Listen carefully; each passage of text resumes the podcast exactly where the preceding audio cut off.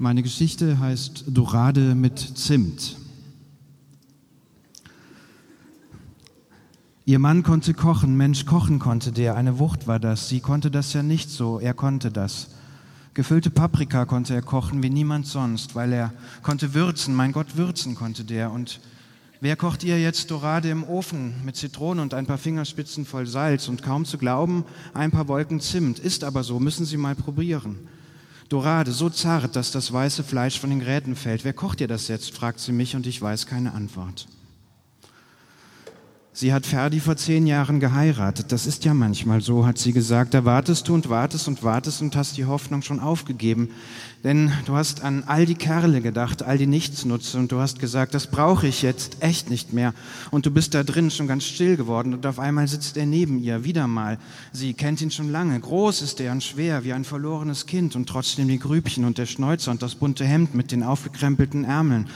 Und sie hat dich gefragt, warum sie nicht schon längst auf die Idee gekommen ist. Und als er sich umdreht und als sie sich umdreht mit dem Glas in der Hand, da ist auf einmal alles klar und sie braucht gar keine Antwort.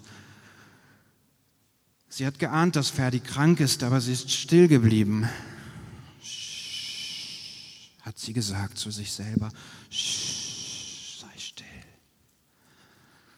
Und sie hat die Grübchen gesehen und die Dorade und hat sich gefreut, wenn er Zitronen vom Markt geholt hat und den Topf mit Salz aus dem Schrank. Und dann haben sie an dem Tisch aus dem braunen Holz am Fenster gesessen und sie hat gesehen, wie sein Schnäuzer sich bewegte, als er kaute und lachte mit dem Messer, den Fisch sorgsam anhob. Und sie hat gedacht, wie schön, das Glück ist da. Und als sie zurück in die Küche ging und humpelte, sagte sie, sei still, jetzt bloß keine Antwort. Es gibt nichts, was sie nicht kennengelernt hätte. Schmerzen an allen Stellen und Wundverbände in allen Größen und Wunden in allen Farben und Pillen in allen Formen und manchmal konnte sie nicht hingucken. Hat sie aber und rein ins Krankenhaus und wieder raus und wieder rein und dann hat sie die Zitronen gekauft und den Topf mit dem Salz aus dem Schrank geholt und die Dorade angereicht. Und Ferdi saß da in einer Wolke aus Zimt mit den Fingerspitzen voll Salz, denn er konnte ja würzen wie niemand sonst und sein Schnäuzer bewegte sich, als sie wieder an dem braunen Tisch saßen.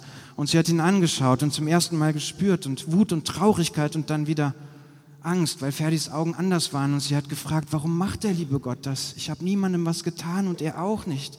Und ich weiß keine Antwort. Und ich habe fast nichts gesagt in der ersten Stunde, habe die Teetasse umklammert, die immer kälter wurde, und habe sie noch an den Mund geführt, als sie schon längst trocken war. Einfach um etwas zu machen, wenn ich schon keine Antwort gewusst habe.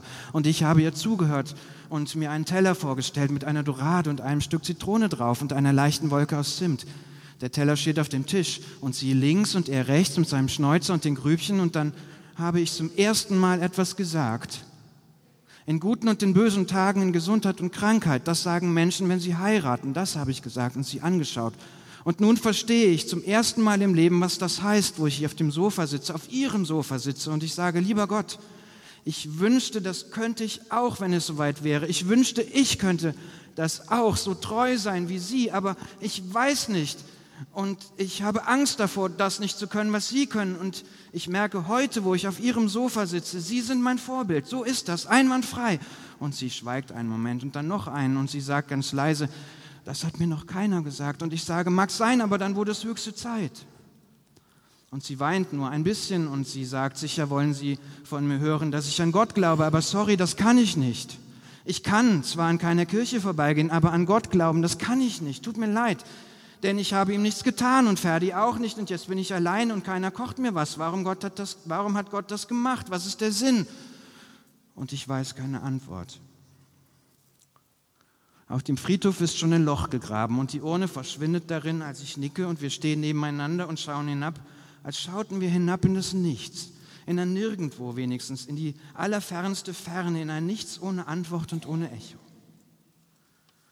Wir bauen Kathedralen und Dome und lassen Orgeln brausen und sagen, die Kirche ist heilig, katholisch und apostolisch, denke ich, als ich später am Herd stehe. Es gibt Pasta mit Knoblauch und Öl. Und wir sagen, Christus ist der Weg, die Wahrheit und das Leben und lauter solche Sachen. Wer glaubt, wird leben in Ewigkeit. Goldene Zeiten quasi und wir verspritzen Weihwasser und so etwas wie Gewissheit und Husten. Das, was wir für Antworten halten und was doch nur Bescheidwisserei ist, in Weihrauch geschwängerte Luft und springen ins Taxi und denken, nur weg von hier. Aber ich sag's dir, die Prophetinnen des Lebens sind die, die an Gott verzweifeln, sind die, die sagen, sind die, die sagen, was soll ich mit dem? Ich habe ihm nichts getan und Ferdi auch nicht. Die Prophetinnen des Lebens sind die, die an einem braunen Tisch sitzen bleiben, in irgendeiner Wohnung, in irgendeiner Stadt zwischen Zitronen und Salz und Zimt. Und ich sage dir, du musst dich nur zu ihnen setzen, auf ihr Sofa, und du musst ihnen nur zuhören. Eine Stunde und noch eine und vielleicht nur eine halbe, mehr nicht. Nur hören.